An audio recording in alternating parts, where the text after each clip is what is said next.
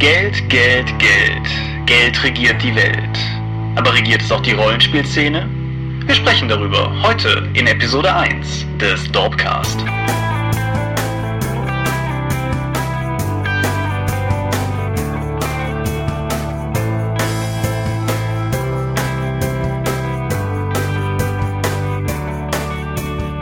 Hallo und herzlich willkommen zur ersten regulären Ausgabe des Dorpcasts. Thomas und ich haben uns heute Abend hier versammelt, über ein ganz spezielles Thema zu sprechen. Thomas, was könnte dieses Thema sein? Wir sprechen über Geld. Uh, eins meiner favorisierten Themen. Meinst du mein Geld, dein Geld, Geld, das man in der Rollenspielbranche verdienen kann? In gewisser Weise schon, aber auch, auch nur indirekt. Wir wollen über die Preise von Rollenspielbüchern reden, darüber, wie die sich zusammensetzen und inwiefern das Klagen der Branche über schlechte Verdienste genauso wie das Klagen der Käufer über zu hohe Preise wohl irgendwie berechtigt sein mag. Okay, es geht jetzt aber um die Rollenspiel-Printprodukte von Verlagen, wie wir es so kennen. Im Großen und Ganzen geht es das. Also wir werden hier und da wahrscheinlich ein bisschen auch mal streuen in den Print-on-Demand-Bereich vielleicht zum Beispiel hinein, über den wir bei der Dorpia drucken, wo wir dann halt auch durchaus Zahlen nennen können. Aber grundsätzlich geht es um die Auflagen von den Verlagen, deren Produkte wir so im Laden kaufen können, ja. Okay, apropos im Laden kaufen. Wir haben ja das Wochenende sinnvoll genutzt, um uns ein paar komische Filme anzuschauen. Du warst ja auch dabei. Welcher dieser Filme ist dir eigentlich vor allen Dingen im Gedächtnis geblieben? Mein mediales Highlight am Wochenende war definitiv das Masters of the Universe Christmas Special, das Abgründe geöffnet hat, von denen ich nicht wusste, dass es sie gegeben hat. Ja, ich habe das ja nur halb mitbekommen, weil wir gerade ein Kartenspiel gezockt hatten. Erzähl doch mal kurz was von diesem He-Man Weihnachtsspecial. Ja, das Ganze ich weiß gar nicht von wann es genau ist, sah, ist auf jeden Fall Teil der alten 80er Jahre He-Man-Serie gewesen und ist offensichtlich ein He-Man She-Ra Crossover Special gewesen, in dem nicht zum ersten Mal vermutlich irgendwelche Erdenmenschen auf Eternia stranden, gerade im Weihnachtsfieber sind zwei Kinder und dann zuerst Orko damit anstecken und dann noch den Rest der ganzen, ganzen Gemeinschaft da, bis hin zu einem relativ packenden Finale. Achtung, Spoiler in dem Skeletor auch vom Geist der Weihnacht beseelt diese Kinder rettet und an He-Man und She-Ra übergibt, anstatt sie Hordes Prime auszuliefern, einem Schurken, von dem ich gar nicht wusste, dass es ihn gibt. Vermutlich spezialisiert für dieses tolle Weihnachtsspecial. Ja, warum haben wir diese Filme eigentlich zusammen geguckt? Äh, die haben wir nicht zusammengeguckt. Also es hat ja eine gute Tradition auf dem Scorpcon, den ich ja jetzt schon seit letztem Jahr veranstalte, so als kleines privates Spieletreffen, Trashfilme zu schauen. Neben diesem bekannten He-Man-Film hatten wir auch noch, ich glaube, einer meiner Favoriten war wohl Ninja Extreme Weapon. Aus meinem reichhaltigen Angebot aus billig DVDs mit dem Wort Ninja im Titel. Das ist einer dieser Filme aus den 80ern, ich glaube, wie hieß der? Stephen Chow? Thomas Chow? Dieser Regisseur, der dann immer einen völlig, zu Recht völlig unbekannten, miserablen asiatischen Krimi nimmt, diesen neu synchronisiert und mit wahrscheinlich an einem oder zwei Tagen in Amerika nachgedrehten Ninja-Szenen versieht, um daraus einen Ninja-Film machen zu können. Die Ninjas sind in der Regel ziemlich in Bademäntel gehüllt und die Plötte überhaupt nicht mit dem restlichen Film kombiniert, trotz der Neusynchronisation. Aber das macht das in gewisser Weise reizvoll, diesen Schund anzusehen. Ich meine, es hat uns ja auch so Meisterwerke präsentiert wie dieser eine Film mit der Ninja-Herausforderungskarte und den Stirnbändern, auf denen Ninja steht, damit man das auch genau erkennen kann, dass es sich dabei um Ninjas handelt. Ja, also ich denke auch, es ist auf jeden Fall ein Zeugnis eines, eines besonders ausgereiften und harten Ninja-Attentäters, wenn er erstens ein Stirnband trägt, auf dem in riesigen Buchstaben das Wort Ninja steht und andererseits seine Farben irgendwo zwischen Babyblau und Rosa oder so angesiedelt Absolut. Sind. Ganz tolle Filme. Eine große Enttäuschung war dagegen The 25th Reich. Wir erinnern uns an ihn. Ein Film, der sowohl mit dem Cover wie auch im Trailer wie auch im Vorspann massiv Roboter-Nazi-Spinnen featured, die aber erst nach einer Stunde und zehn Minuten überhaupt auftauchen und bis dahin eigentlich nichts in diesem Film geschieht. Ich glaube, der war gar nicht so lange, aber sie haben auf jeden Fall irgendwie die letzten zehn Minuten oder so des Films eingenommen und die Zeit des Films vorher fühlte sich an wie Stunden, viele Stunden. Ja, das ist halt nur irgendwelche, ein Alliiertentrupp im australischen Outback soll Pumas jagen, dann machen sie aber eine Zeitreise und in Wirklichkeit geht es nur um persönliche Probleme der Soldaten und das über eine Stunde lang, wenn mir der Film Roboter, Riesen, Nazispinnen versprochen hat. Ja, man sollte vielleicht noch den fantastischen Vorspann erwähnen, der erstens wirklich hübsch ist und zum anderen die absolut dreisteste Kopie der Star Wars Melodien aufweist, die ich bis jetzt jemals gehört habe. Also das sind wirklich irgendwie drei Töne Imperial March und der vierte fehlt dann, um kein Copyright irgendwie zu es, verletzen. Es war aber auch wirklich großartig, einmal in die Runde zu schauen, wo die Blu-ray eingelegt wurde und die Musik fängt an zu spielen und ein halbes Dutzend Super-Nerds verfällt in Schreckstarre, warum jetzt irgendwie die Star Wars Melodie kommt und dann kommt ein anderer Ton, um das abzumildern und wir brechen in kollektives Gelächter aus. Aber die benutzen ja tatsächlich mehrere Songs aus Star Wars auf diese Weise. Ja, in, in so einer Art wildem Medley. Aber der Film scheint auch tatsächlich bei der Produktion schon so gut gelaufen zu sein, dass ich die Tage dann gelesen habe, dass ganz offensichtlich während der Produktion die Investoren abgesprungen sind und gesagt haben, guckt doch, wo ihr bleibt und die Produzenten, nein, also die, die Filmemacher dann das Ganze aus eigener Tasche zu Ende finanziert haben und ja, so ungefähr guckt er sich dann auch. Ja, also ist wahrscheinlich sehr kostensparend im australischen Outback gedreht mit ein paar komischen Spezialeffekten und Nazis, die dann offensichtlich nicht geliefert werden. Tragisch. Tragisch, ja. Was haben wir denn noch sonst gespielt? Ich habe meinen ersten Kontakt mit Dust Tactics gemacht, einem der, der vielen, vielen Heidelberger slash Fantasy Flight Spiele, die mittlerweile zu haben sind und in dem in einem fiktiven 1947 eine Hanebüchen schlecht deutsch betitelte Wehrmacht sich gegen die Alliierten stellt und das mir eigentlich ziemlich gut gefallen hat. Mhm. Du kommst jetzt überhaupt nicht aus der Tabletop-Ecke, wie wir es jetzt vorher schon gehört haben. Was kennzeichnet denn das Spiel für dich so? Es ist doch eher brettspielig, oder? Es ist ziemlich brettspielig. Es, es funktioniert halt auf Basis von Squares, was ja auf jeden Fall schon mal dem Nicht-Tabletopper näher kommt als irgendeine andere Form. Squares machen es halt auch relativ simpel. Hexfelder sind jetzt auch nicht so viel komplizierter, aber sehen halt direkt wieder bedrohlicher aus für Leute, die vielleicht noch weniger aus der Ecke kommen als ich. Und ja, es, hat wirklich für den, zumindest aus meiner Sicht, wirklich schöne Modelle, die auch unangemalt, wie wir festgestellt haben, einen gewissen Charme haben, weil die so in ihrer grau- und olivgrün Plastikfarbgebung sehr an die Soldatenfiguren erinnern, die in den 80er Jahren zu unserer Kindheit halt irgendwie in den ganzen Läden immer noch als Spielzeug auslagen. Nee, es ist, es ist leicht, es ist schnell erlernbar, es bietet relativ viele Möglichkeiten, hatte ich zumindest das Gefühl, auch tatsächlich mit Taktik an die Sache ranzugehen. Und ja, wir haben zwei Runden gespielt und die waren auch beide durchaus spannend. Hast du gewonnen oder verloren? Ja, beide gewonnen. Ha, ganz klar, positiv beeindruckt. Ja, was ist sonst noch gelaufen? Viele Runden Battlestar Galactica. Wir haben dieses ominöse Spiel von Tom gezockt, was er auf der Spielmesse mitgenommen hat, von den, was waren das? Von den Transsilvaniern da, dieses I Am Vlad. Ja, das weiß ich nicht so genau. Da wart ihr dran, als Matthias und ich am nächsten Tag wiederkamen. Ja, ich denke mal, Tom wird das auch noch für die Dorp rezensieren. Hörst du Tom mit dem Appellohr? Ha, gut.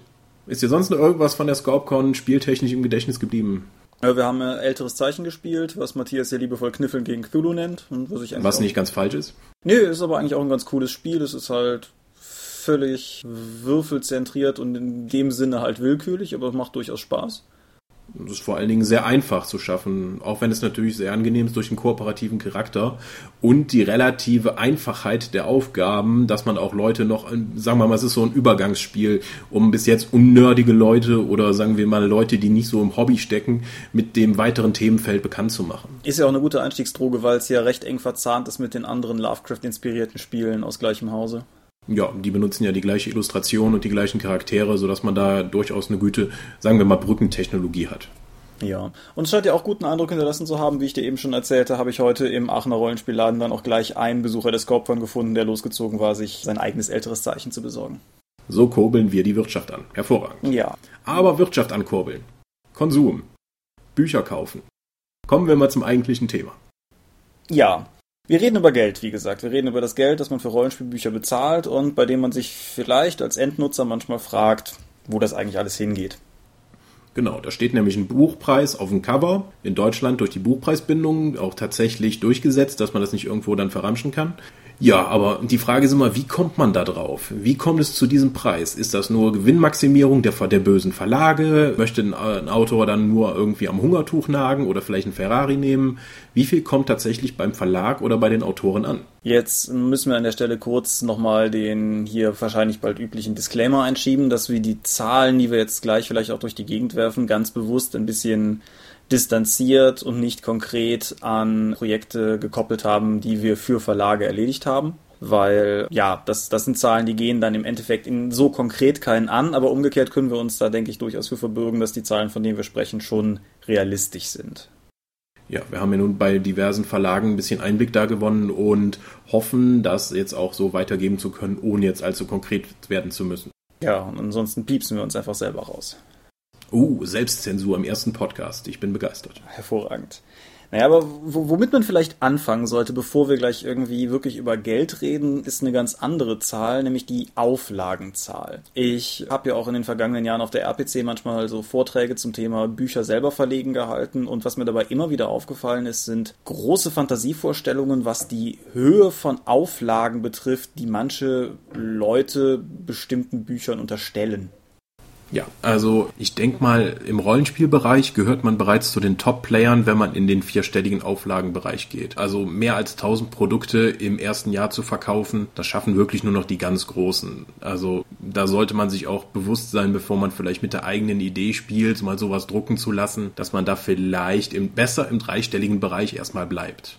Ja, also es gibt ja immer so Fälle. Ganz markant für mich selber war damals, als The Genesis die 1000 geknackt hat und das auch in einem Maße dann kommuniziert wurde, dass ich dann für mich selber auch einfach gedacht habe, wow, das, das scheint halt echt was zu sein.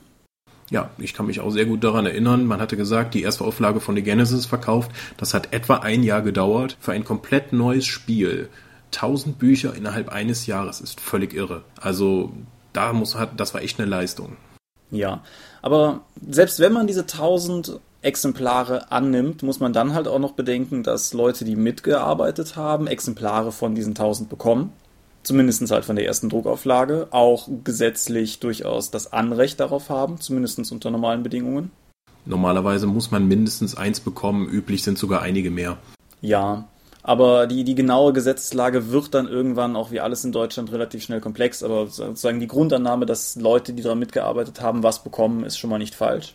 Dazu sollte man auch sagen, man muss ja meistens auch noch an die an verschiedene Landesbibliotheken oder die zentrale Bibliothek dann Sachen abführen, wenn es eine ISBN hat. Und dann gibt es neben den Belegexemplaren auch noch Rezensionsexemplare. Das kann man dann unter die Werbungskosten verbuchen, aber die komplette Auflage sollte man sich schon mal darauf einstellen, wird man nicht verkaufen.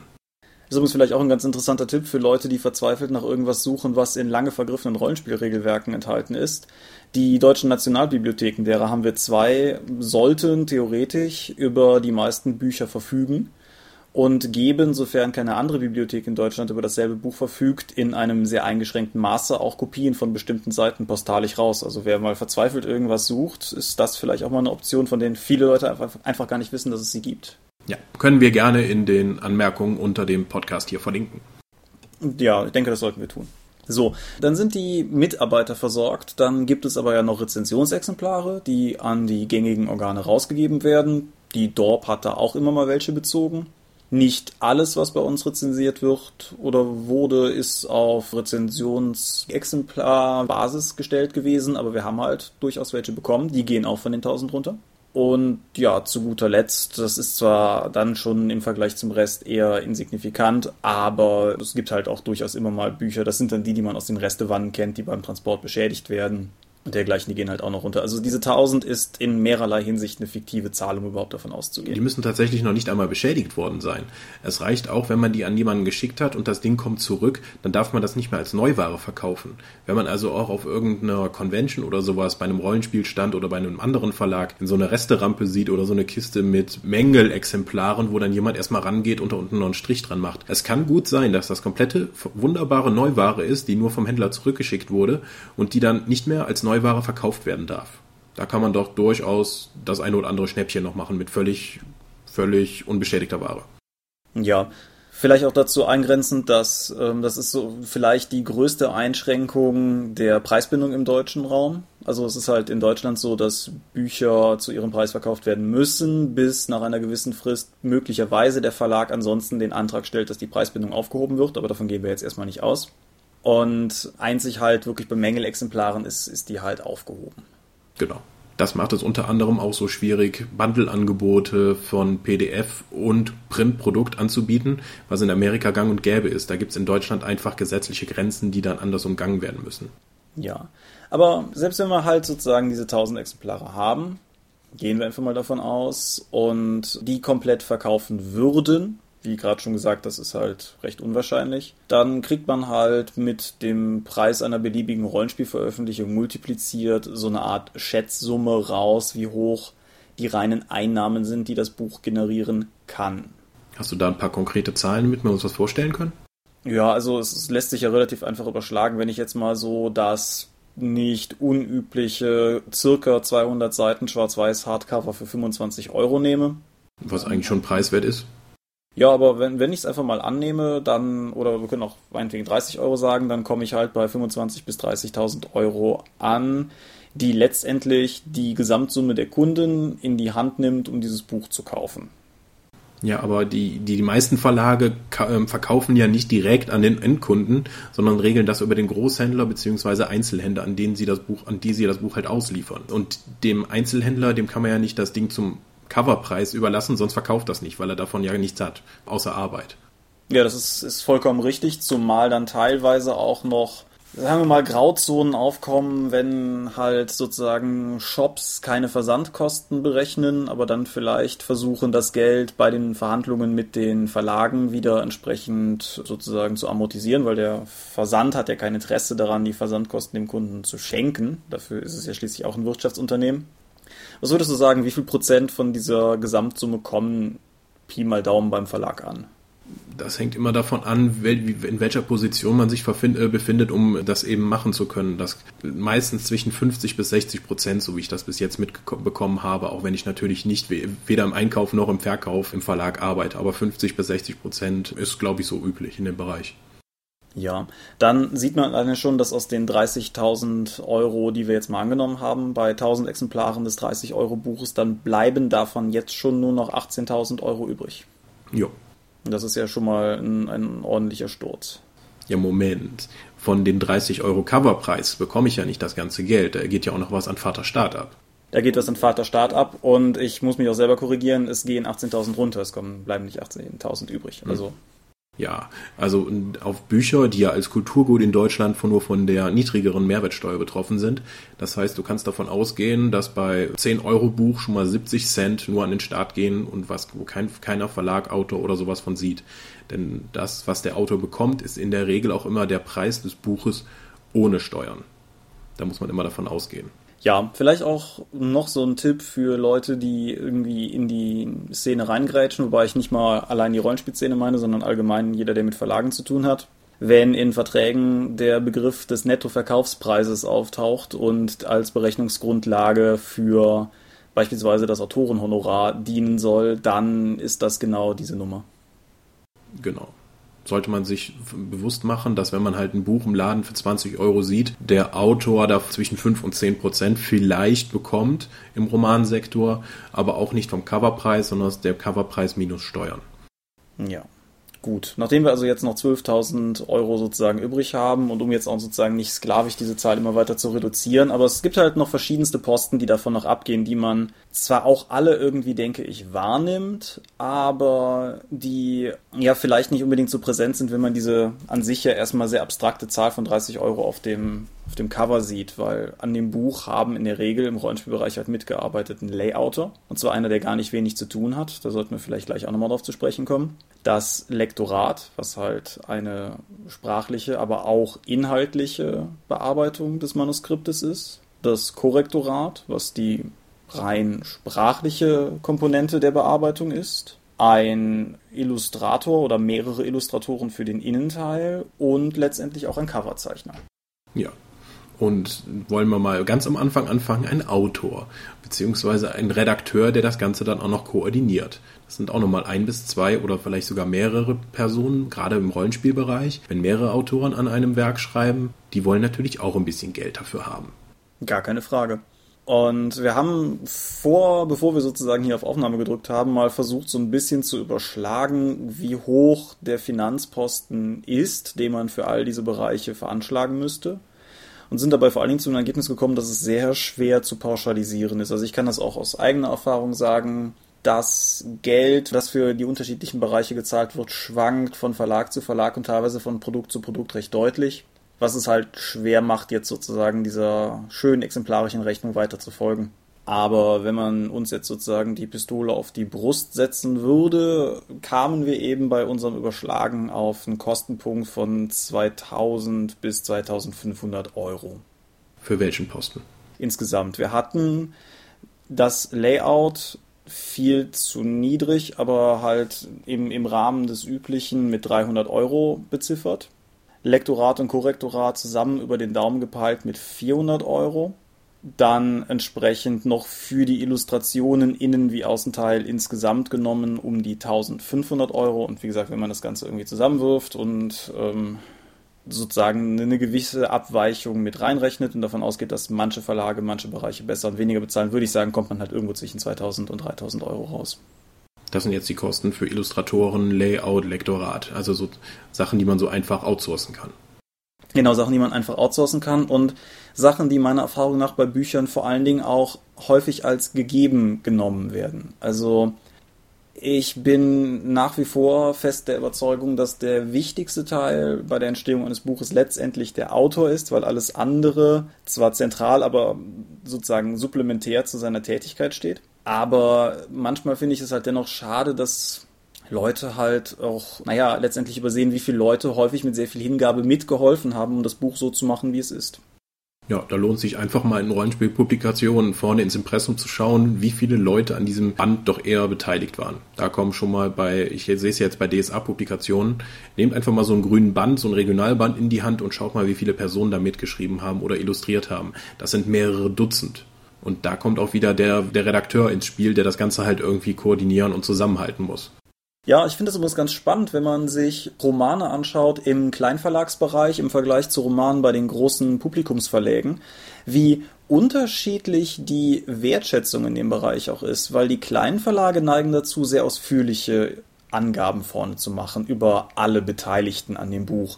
Die großen Verlage machen das häufig auch einfach nicht. Und das ist, finde ich, auch ganz interessant. Das ist natürlich aus sehr unterschiedlichen Bereichen gewachsen, beides.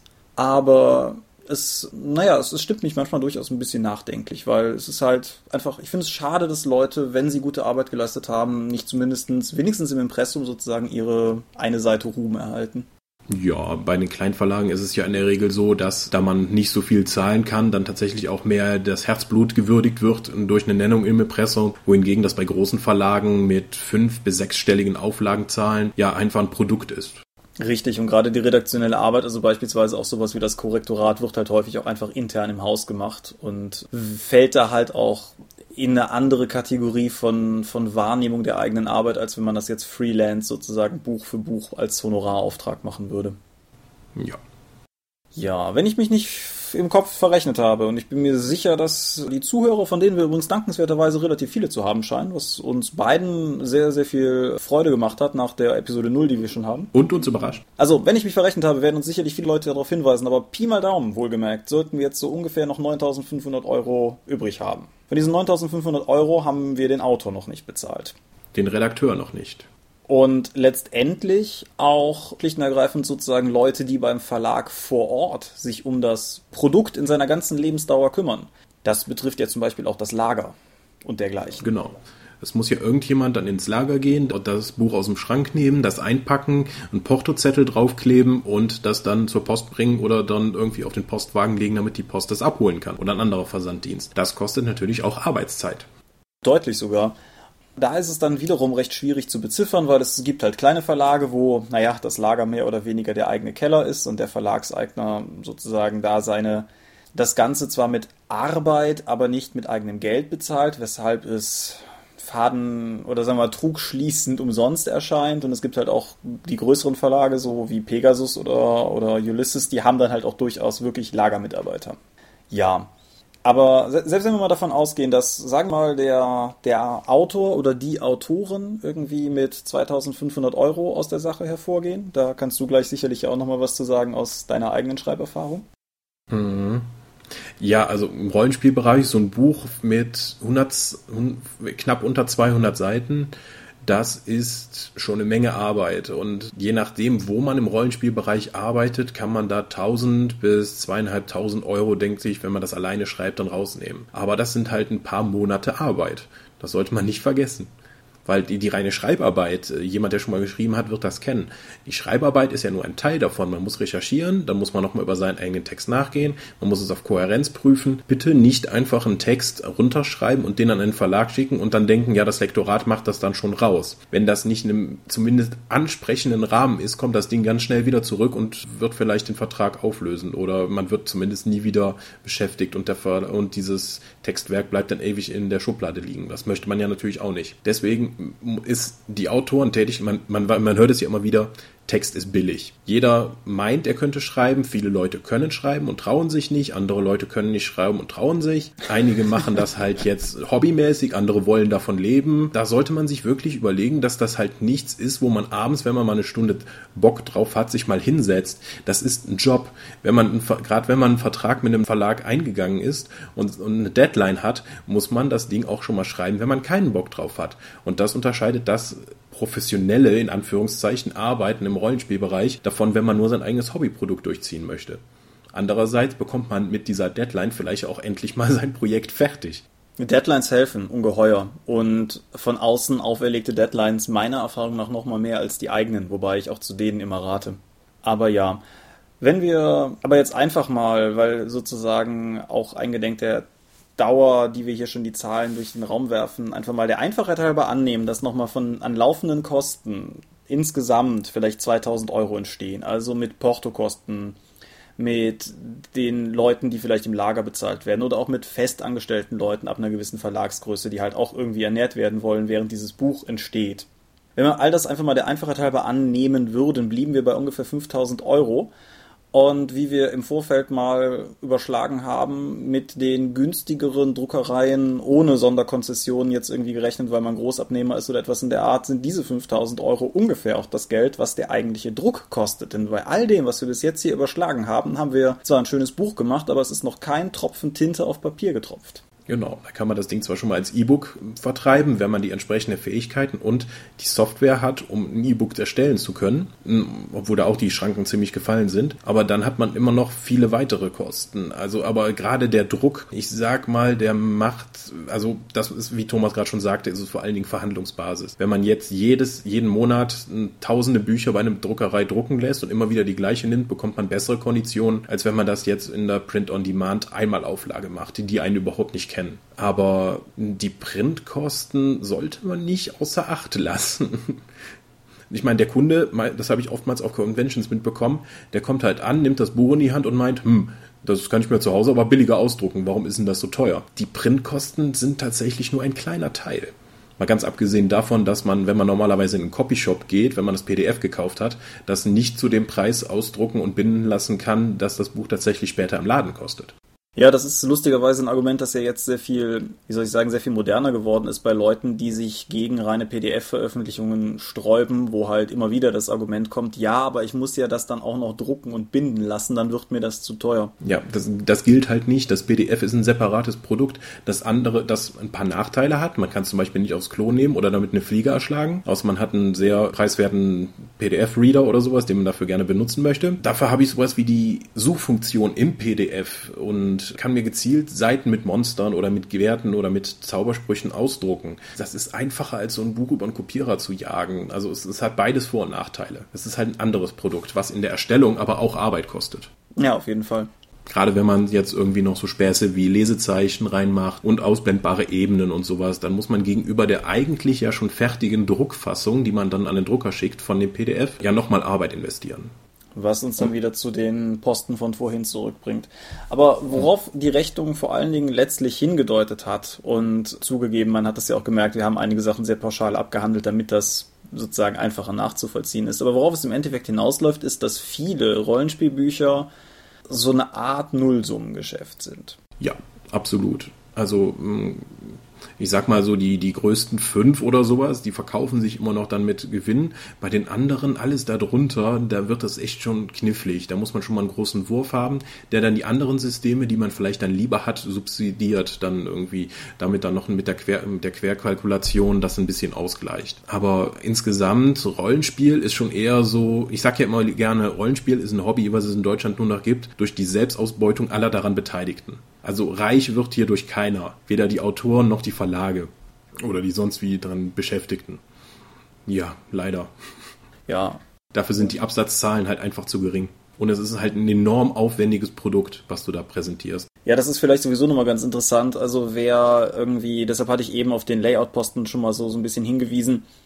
Rollenspielbücher sind ja vom Layout her in der Regel heutzutage meilenweit von dem entfernt, was beispielsweise Romane einem liefern. Also wo halt der durchschnittliche Roman eine schöne Schrift hat und ein im Detail auch nicht, sagen wir mal, sich von selbst erstellendes Layout hat, aber vor allen Dingen halt fließenden Text über viele Seiten hast du halt beim Rollenspiel mittlerweile teils vierfarbige, teils schwarz-weiße Produkte mit sehr vielen Illustrationen, mit die dann halt auch vom Text umflossen werden und mit, mit vielen kleinen Spielereien bis hin zu irgendwelchen Verzierungen des Einbandes und, und ähnlichem. Und der einzige Bereich, der das so serienmäßig ebenfalls abfährt, sind halt eigentlich Artbooks. Und wenn man mal guckt, was die so kosten, ja, das sind halt auch Liebhaberpreise, die Rollenspiele eigentlich auch haben sollten von dem Aufwand, der da dran ist. Dann wird das aber, dann würde, hätte man halt noch weniger Käufer. Wir sind ja alle vor allen Dingen im Bereich tätig, weil wir selbst auch Rollenspiel lieben und möglichst möchten, dass das möglichst viele Leute erreicht. Akanil hat das ja interessanterweise in seinem Blog, den wir dann unten verlinken werden, mal zusammengefasst, dass Rollenspielbücher in den letzten 15, 20 Jahren eigentlich nicht wesentlich teurer geworden sind,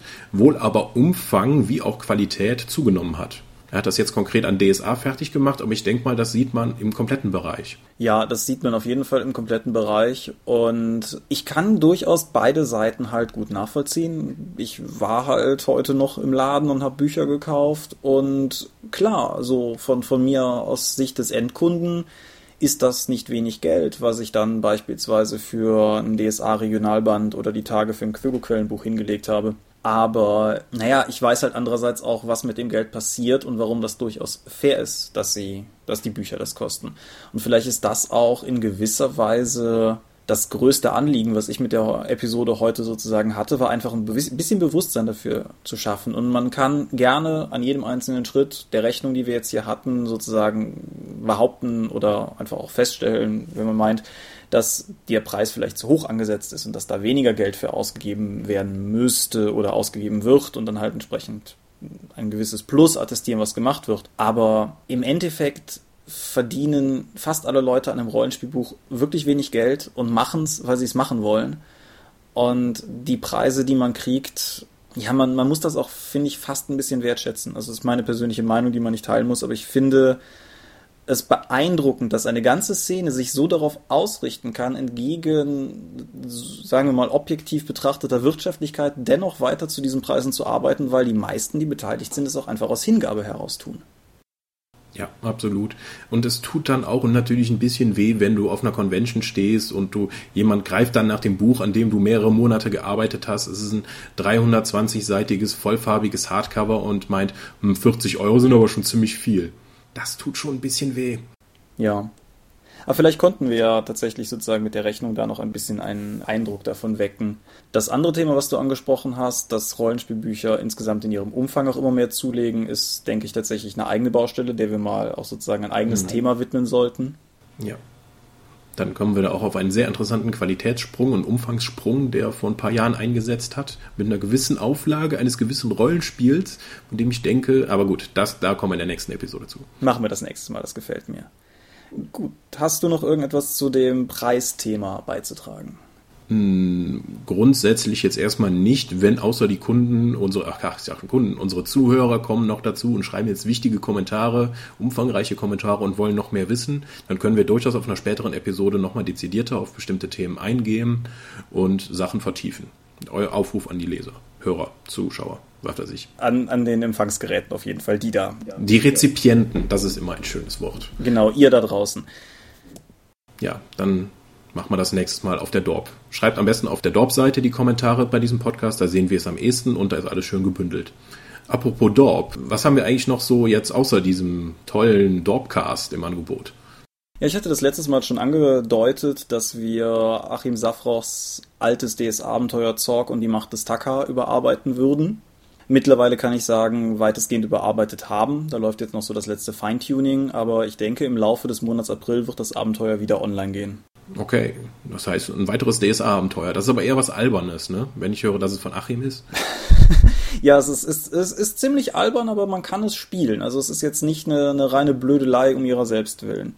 Das Abenteuer war halt schon mal online, ist bei uns offline gegangen, als die Ulysses-Fan-Richtlinien online gingen und wir uns unsererseits gesagt haben, wir wären zwar vermutlich irgendwo so in dem Graubereich, aber wenn, dann machen wir das auch ordentlich.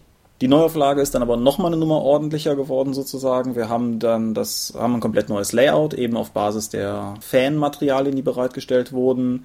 Wir haben ein neuerliches Korrektorat gemacht. Wir haben inhaltlich, weil das Abenteuer in Lowangen spielt, aber vor dem Erscheinen von Reich des Roten Mondes veröffentlicht wurde, die Beschreibung von Lowangen so ein bisschen an das Kanon Lowangen angepasst.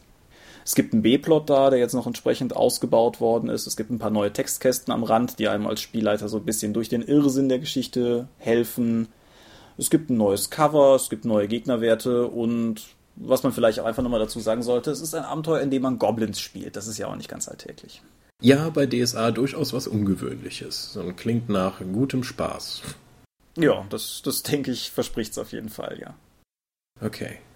Das also schon mal konkret in der nächsten Zeit. Vielleicht habe ich auch noch einen kleinen Download für ein anderes Rollenspiel parat, den wir diesen Monat noch präsentieren könnten. Aber ich möchte noch nicht so viel verraten. Nee, man, man, legt, man redet auch besser nicht über ungelegte Eier, das bringt nur Unglück. Tja, die sind, wurden schon gelegt und schon versteckt, wir müssen sie nur wiederfinden. Das passt ja durchaus zur Osterthematik, die zu dem Zeitpunkt, an dem das hier online geht, gar nicht mal mehr aktuell ist. Aber immerhin, ich bin immer noch satt von Ostern, deswegen ist das für mich immer noch präsent. Ja, es geht mir ähnlich. Gut. Ich denke, wir können an der Stelle damit dann das Wort wieder an das Kommentarfeld übergeben. Ja, wir bedanken uns für alle Leute, die bis hierhin zugehört haben und freuen uns über euer Feedback. Ja, ist uns ja auch wichtig, wir wollen ja schließlich besser werden. So ist es. Dann noch ein paar nette Tage, wir hören voneinander. Adios. Adieu und viel Spaß am Spieltisch.